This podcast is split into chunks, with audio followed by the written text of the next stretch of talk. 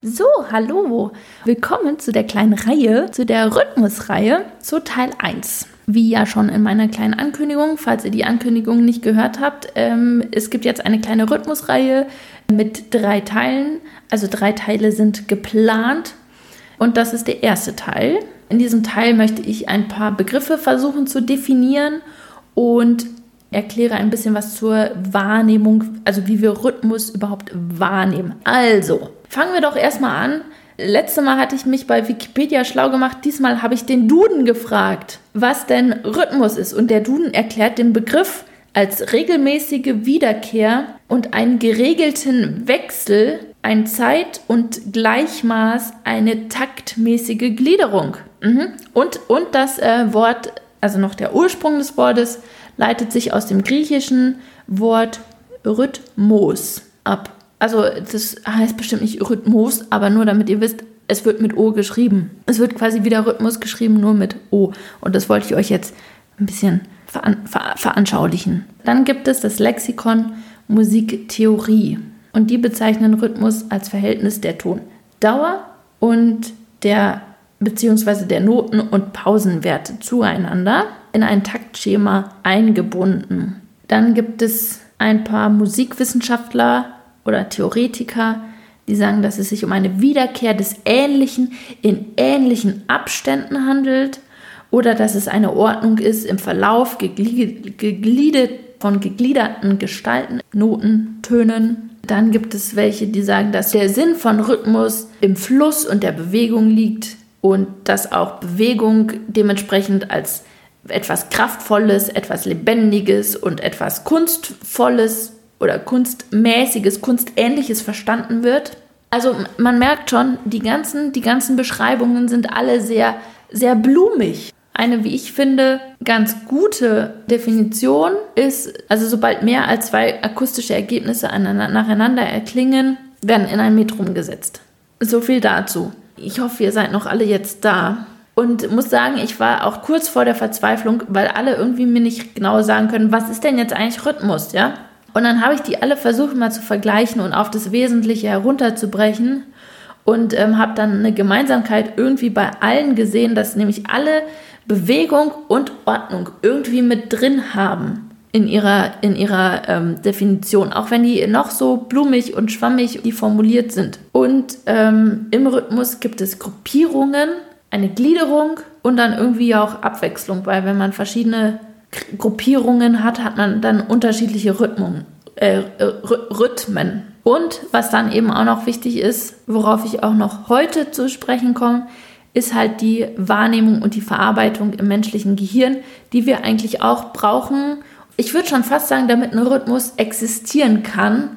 Oder ich glaube auch irgendwie ein bisschen, dass ein Rhythmus dadurch entstanden ist, dass das Gehirn uns irgendwie ein bisschen austrickst oder uns was vorgaukelt. Aber dazu später mehr. Und wo ich jetzt schon mal beim Definieren bin, möchte ich auch gleich mit dem Definieren weitermachen. Tempo ist die Geschwindigkeit, definiert durch das Melzelsche Metronom oder auch MM abgekürzt. Das ist einfach das Metronom, was wir alle kennen, egal ob da mit diesem Hebel, der so hin und her takt. Es gibt auch genug elektrische, es gibt mittlerweile Apps, ähm, Metronom-Apps, das Ganze hat die Einheit entweder Schläge pro Minute oder halt Beats per Minute, also BPM abgekürzt. Wenn man das irgendwo sieht, das sind dann immer die Schläge pro Minute. Dann gibt es noch den Puls und ein Puls entsteht im Gehirn des Zuhörers. Also wenn man etwas wahrnimmt, gliedert das Gehirn schon gleich diese Schläge in irgendeiner Weise. Und dann gibt es noch das Metrum. Das ist quasi dann ähm, in, wie, das, also wie das gruppiert wird. Also es wird erst, erst quasi eigentlich gruppiert und dann gibt es Betonungen auf diese Schläge. Und das ist dann ein Metrum. Und das ergibt dann quasi die Takte. Als wäre das nicht schon genug, sind eigentlich diese Komponenten nicht allgemeingültig. Die sind gerade hier in der, in der westlichen Kultur, sind die so da. Und, aber es gibt ja auch noch ganz viel andere Musik, wo Rhythmus einfach ganz anders verarbeitet wird. Jetzt möchte ich auf die Rhythmuswahrnehmung nochmal eingehen, wann wir in der Lage sind, einen Rhythmus wahrzunehmen. Angeblich ist man direkt nach der Geburt schon oder in der Lage, einen Rhythmus wahrzunehmen. Und da gibt es einen Herbert Brun, der ist Professor in Musik und der hat fragt mich nicht warum, wie genau, Versuche mit Neugeborenen gemacht. Und der hat ein Metrum angemacht und das auf 60 Schläge pro Minute eingestellt. Und wenn er quasi den Rhythmus anders eingestellt hat, gab es irgendwie eine Reaktion bei den Neugeborenen. Tuma, Thomas Erola von der Universität Durham, der hat eine Studie durchgeführt mit Kindern, die zwei bis vier Jahre alt sind und äh, die hat er zur Musik tanzen lassen und er meinte auch da schon, dass irgendwie, wenn man einen gleichbleibenden Rhythmus hat, können die Kinder sich äh, zu der Musik bewegen. Allerdings, wenn er dann ein Lied genommen hat mit einem anderen Rhythmus, können sich die Kinder schwer erstmal drauf einlassen. Das heißt, sie hören es zwar schon und die nehmen das schon wahr, allerdings äh, fällt es ihnen quasi schwer, sich drauf einzulassen. Also das äh, und es gibt noch einen Arzt, Manfred Spitzer. Es tut mir jetzt leid, wenn da jetzt auch so viele Namen kommen ich will jetzt auch nicht nur sagen, oh, da gab es mal einen Arzt, sondern vielleicht gibt es ja irgendwen dabei, den jetzt den Namen interessiert. Wenn nicht, vergesst ihr ihn ja wahrscheinlich sowieso gleich wieder. Deswegen sage ich jetzt einfach die Namen. Also, ähm, der Arzt Manfred Spitzer, der hat auch mal festgestellt, bei ähm, so ähm, Kindermaskenbällen hat er Tanzmusik aufgelegt und dabei festgestellt, dass wenn er einfach ganz normale Musik nimmt, die so für Erwachsene komponiert ist, dass die Kinder auf einmal so wahllos die Arme umher schmeißen und ihre Körper so ganz komisch bewegen und überhaupt nicht zur Musik passend. Ähm, und wenn er die Musik schneller gemacht hat, äh, dass, dann die, dass dann auf einmal die Kinder sich viel besser zur Musik bewegen konnten. Und er hat dann eben ähm, dadurch irgendwie belegt, dass eben Kinder schnellere Musik brauchen als Erwachsene. Weil wenn Erwachsene hüpfen, weil die auch viel mehr Körpermasse haben, so einfach wenn die hüpfen, hüpfen die ungefähr 110 bis 135 Mal in der Minute. Und wenn Kinder hüpfen, also wenn sich jetzt ein Kind daneben stellt und auch eine Minute hüpft, hüpft das Kind viel, viel mehr als der Erwachsene. Also der, das Kind hüpft ungefähr 160 bis 180 Mal in der Minute. In der Regel un ungefähr ist Musik so, die zum Tanzen, zum netten Tanzen gemacht ist. Für Erwachsene liegt so ungefähr bei 120 Schlägen pro Minute. Und das ist dann für Kinder einfach viel zu langsam. Die brauchen schnellere Musik, um irgendwie damit klarzukommen. Und, und dann gibt es noch einen Schweizer Biologe, Jean Piaget, der hat herausgefunden, dass die Zeitwahrnehmung, also dass man Zeit wahrnimmt, ähm, und die Rhythmuswahrnehmung, dass die sehr äh, eng miteinander verbunden sind oder sich auch gleich entwickeln. Also dass Kinder, das wusste ich auch nicht, dass die im, bis zum Alter von ungefähr anderthalb Jahren leben, die voll und ganz in der Gegenwart. Für die gibt es kein Gestern, für die gibt es kein Morgen. Das finde ich eigentlich auch gut, ne? Eigentlich müsste man in diese Zeit wieder zurückkommen, da würde man sich nicht so viele Gedanken machen. Kinder machen sich so wenig Gedanken. Das ist toll an Kindern. Dreijährige Kinder können dann irgendwann mal einen Tagesablauf erschließen. Also es ist auch nur so ungefähr. Es gibt bestimmt Kinder, die das schon viel früher können und es gibt auch Kinder, die das erst später können, was bestimmt auch alles völlig legitim ist. Es ist eine ungefähre Angabe, dass es viele Kinder zu dem, zu, wenn die äh, drei Jahre alt waren, dass sie das dann, dass sie ungefähr einen Tagesablauf kapiert haben, wie ein Tag abläuft.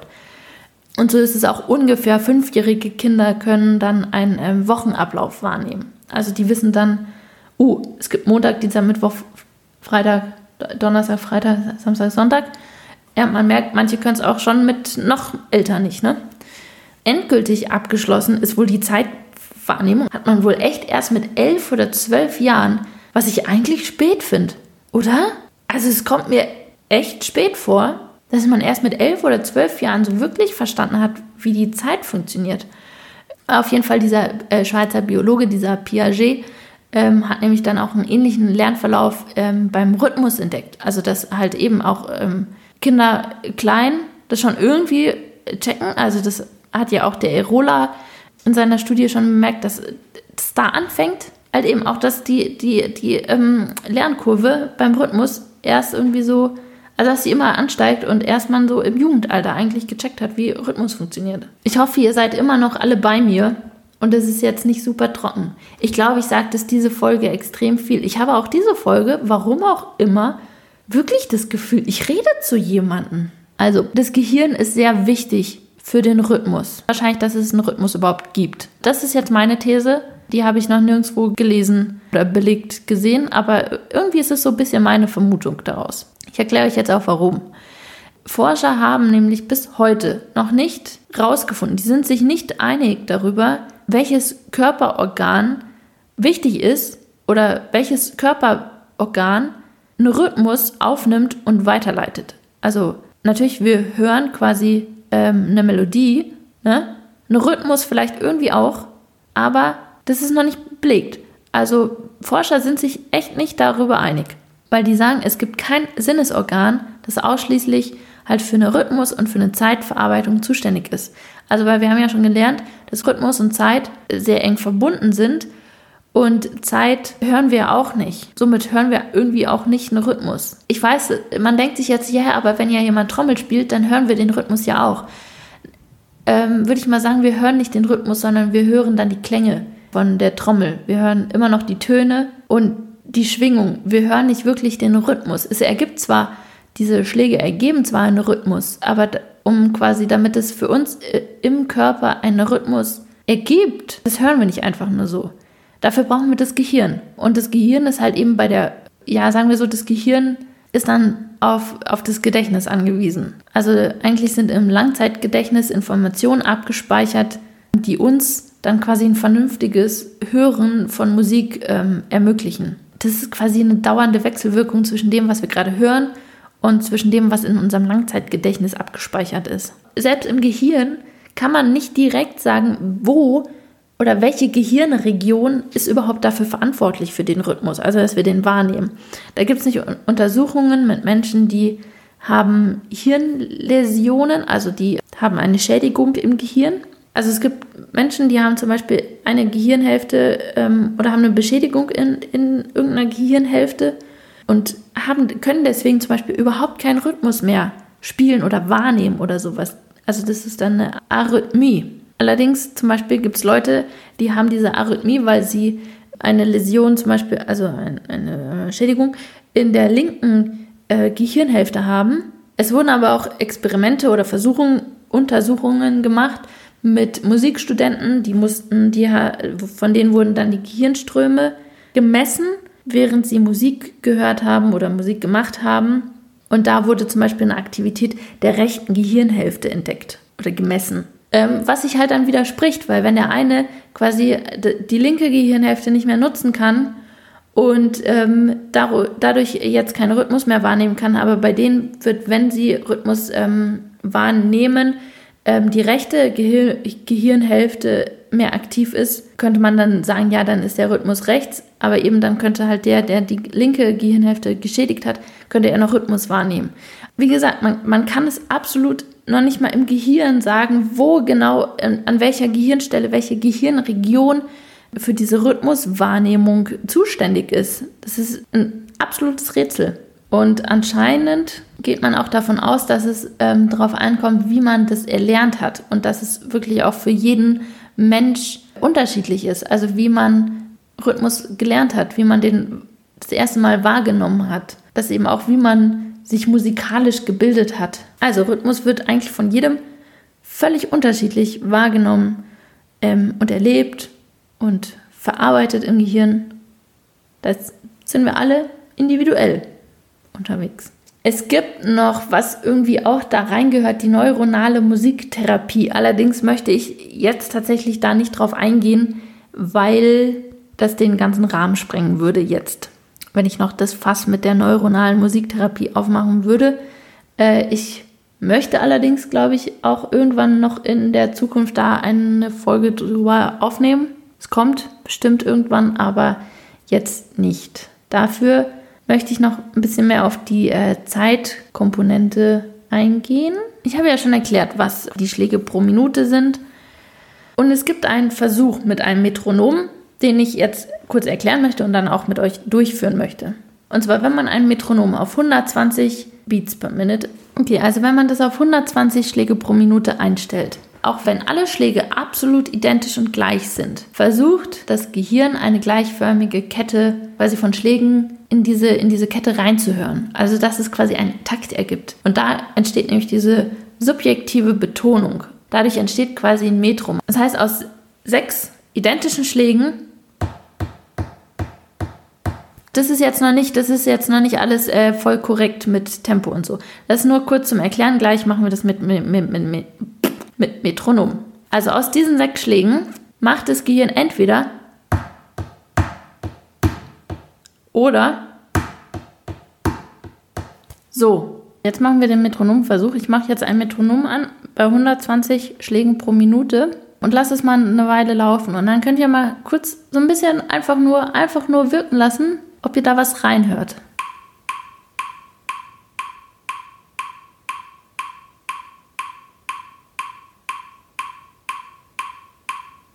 Und? Was? Eins, zwei, eins, zwei, eins, zwei, eins, zwei. Oder? Was? Eins, zwei, drei, eins, zwei, drei,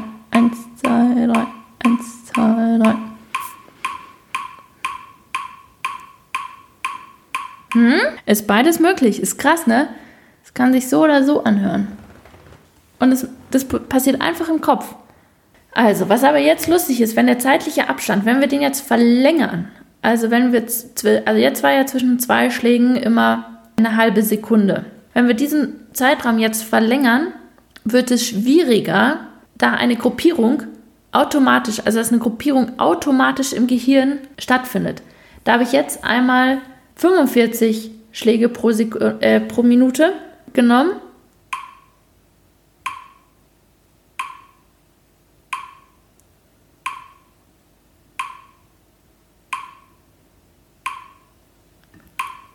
ich finde, es wird schon schwieriger, das zu gruppieren. Es geht zwar noch, allerdings funktioniert es auch nicht so ganz automatisch. Also man hört zwar immer noch ein Metrum, aber die Gruppierung ist irgendwie schwieriger. Also es ist nicht dieses automatische 1, 2, 1, 2, 1, 2. Und man weiß, finde ich, vom Gefühl her schon nicht hundertprozentig, wann der nächste Schlag kommt. Jetzt mache ich das Metrum nochmal ein Stückchen weiter runter und zwar auf 30 Schläge pro Minute. Und dann schauen wir mal da, was passiert.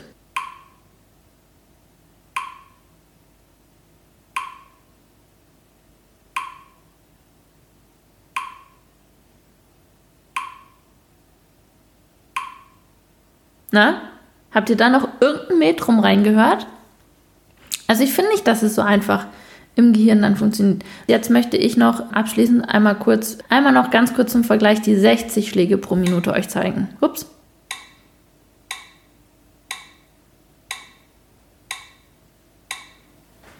Das sind die Sekunden.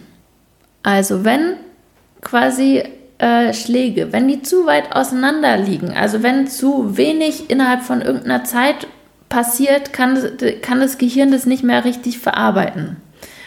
Und zwar, das liegt nämlich daran, dass quasi im Gehirn wir drei Sekunden als eine Einheit wahrnehmen können. Also wir können drei Sekunden quasi gleichzeitig wahrnehmen. Das ist für uns die Gegenwart. Quasi unsere Gegenwart findet in drei Sekunden statt. Wenn wir nicht genug Schläge innerhalb dieser drei Sekunden hören, können wir das eben nicht mehr als Gruppierung wahrnehmen. Also wenn wir nur einen Schlag alle drei Sekunden haben, ist der für uns irgendwie, ja, da ist ein Schlag. Und später ist, ah, da ist noch ein Schlag. Und ach, da ist noch einer. Aber wir sehen das nicht mehr als Einheit. So, weil unser Gehirn eben nicht länger als diese drei Sekunden eine Einheit ähm, für sich entdecken kann. Aber darüber hinaus geht es nicht mehr. Da brauchen wir Zwischenschläge. Das weiß ich auch vom Schlagzeugspielen, dass man muss auch in so einem langsamen Tempo was spielen können, was unfassbar schwierig ist und extrem nervig. Und ich habe es gehasst wie die Pest, wenn, wenn es hieß, ganz langsam üben. Und zwar so richtig langsam. Auch als Schlagzeuger fängt man dann an, sich Zwischenschläge zu denken. Dass man irgendwie zu diesem nächsten Schlag kommt und bei diesem nächsten Schlag quasi auf der richtigen zur richtigen Zeit, dass der nächste Schlag zur richtigen Zeit kommt, muss man sich dazwischen was denken. Sonst funktioniert es einfach überhaupt nicht. Man hat es allerdings, glaube ich, gar nicht bei der Musik wirklich äh, festgestellt mit dieser, also dass es ähm, diese drei Sekunden Einheit quasi gibt, äh, sondern eher beim Sprechen. Man macht wohl automatisch bei diesem Sprechen eine, eine kleine Pause nach drei Sekunden. Anscheinend gibt es eine ganz, ganz ganz kurze Pause nach drei Sekunden, die auch gar nicht dafür da sind, dass man unbedingt jetzt Luft holen muss, sondern eben, dass das Gegenüber das Gesprochene verarbeiten kann. Und wohl automatisch, warum auch immer, ähm, sind ähm, Verse von Gedichten wenn man die laut vorliest, immer drei Sekunden lang. Und ähm, das ist wohl auch in anderen Sprachen sogar so. Also noch nicht mal, ähm, also ist noch nicht mal auf die Syntax des Deutschen zurückzuführen, sondern ähm, ist einfach, ist ein Organisationsprinzip äh, vom, von unserem Gehirn. Da gibt es auch einen amerikanischen Dichter, den Friedrich Turner. Gibt es Friedrich? Sagen die auch Friedrich oder gibt es Friedrich? Friedrich. Ich weiß gar nicht, ob man Friedrich, ob es da eine englische Aussprache gibt, weil Frederick, Frederick, Frederick, äh, gibt es ja aber Friedrich. Naja, Friedrich, ich nenne ihn jetzt Friedrich Turner, der hat nämlich so Versdauern von Gedichten in unterschiedlichen Sprachen untersucht und da halt festgestellt, dass überall die Länge, wenn man einen Vers laut vorliest, immer maximal drei Sekunden lang ist. In allen Sprachen. Allerdings natürlich gibt es diese drei Sekunden auch in Musikmotiven. Und ich glaube, das, berüh das berühmteste Beispiel, was ihr wahrscheinlich alle kennt, alle, der Anfang von der fünften Sinfonie von Ludwig von Beethoven oder von Beethoven, wie auch immer man möchte. Ich glaube, das kennt jeder, diese. Jetzt noch, wenn man jetzt noch die Töne getroffen hätte, ne? Aber es ist so, wer kennt es nicht?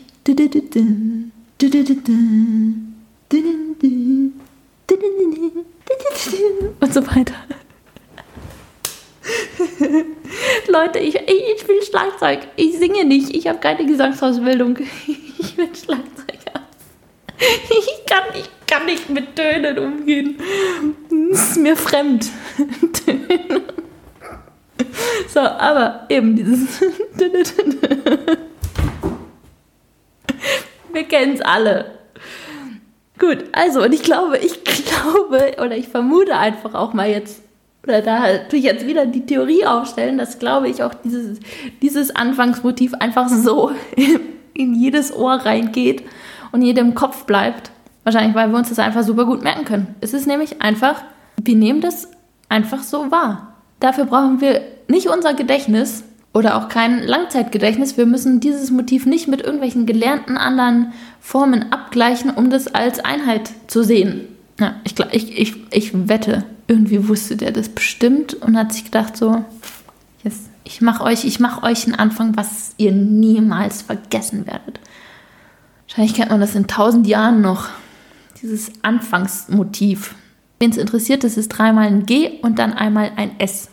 Aber nicht, also die Musik ist jetzt nicht voll von diesen, diesen drei Minuten Motiven. Allerdings, also es hilft, wenn ein Motiv drei Sekunden lang ist, dann wirklich geht es ins Ohr, bleibt es im Kopf. Es gibt viele Motive, die deutlich länger sind als drei Sekunden, dass wir das quasi dann irgendwie als Motiv wahrnehmen können, als Zusammenhang sehen können. Das haben wir dann wiederum unserem Gedächtnis zu verdanken. Eben weil Musik ist, wie ich am Anfang irgendwann schon mal gesagt habe, eben auch hat zu tun mit unserem Langzeitgedächtnis, mit irgendwas, was wir mal gehört haben, was wir erlernt haben, was wir abgleichen, dass wir die ganze Zeit was, was wir neu, neu hören, irgendwie äh, abgleichen mit dem, was wir schon gelernt haben, weshalb uns dann auch manches sehr fremd ist und eben manches bekannt. Genau, das, hat, ja, das haben wir einfach unserem Gedächtnis zu verdanken. Mit der drei Sekunden Gegenwart und äh, einem Motiv, was uns wahrscheinlich immer im Gedächtnis bleiben wird, äh, beende ich diese Folge Folge 7 schon gewesen, ne? Und mit Teil 1 meiner kleinen Rhythmusreihe. Ich hoffe, es hat euch gefallen und es wurde jetzt auch gegen Ende hin, glaube ich, ganz locker und äh, nicht so viel mit Theorie. Und vielleicht habt ihr ja was mitgenommen, was ihr verstanden habt. Das äh, fände ich schön. Vielleicht kanntet ihr auch schon, wusstet ihr schon alles. Ähm, ist auch okay. Genau, ich äh, freue mich über äh, positives Feedback. Nee, nicht über. Es muss gar nicht positiv, es muss nur äh, konstruktiv. Äh, wenn ihr Kritik äußert, immer konstruktiv. Genau, freue ich mich. Ich freue mich außerdem, wenn ihr den Podcast abonniert, wo auch immer ihr ihn hört, bei irgendwelchen Podcast-Anbietern, die es so gibt. Genau, ich freue mich, wenn ihr äh, fleißig dabei bleibt und fleißig weiterhört bei den nächsten Teilen. Also wie gesagt, zwei Teile kommen noch auf uns alle zu. Äh, ich bedanke mich jetzt hiermit für das Zuhören, wenn ihr es bis hierhin geschafft habt. Wenn ihr mögt, bis zum nächsten Mal.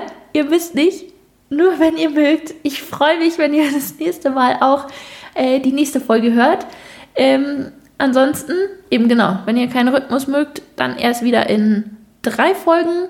Aber bis dahin, passt gut auf euch auf. Bis dann. Tschüss.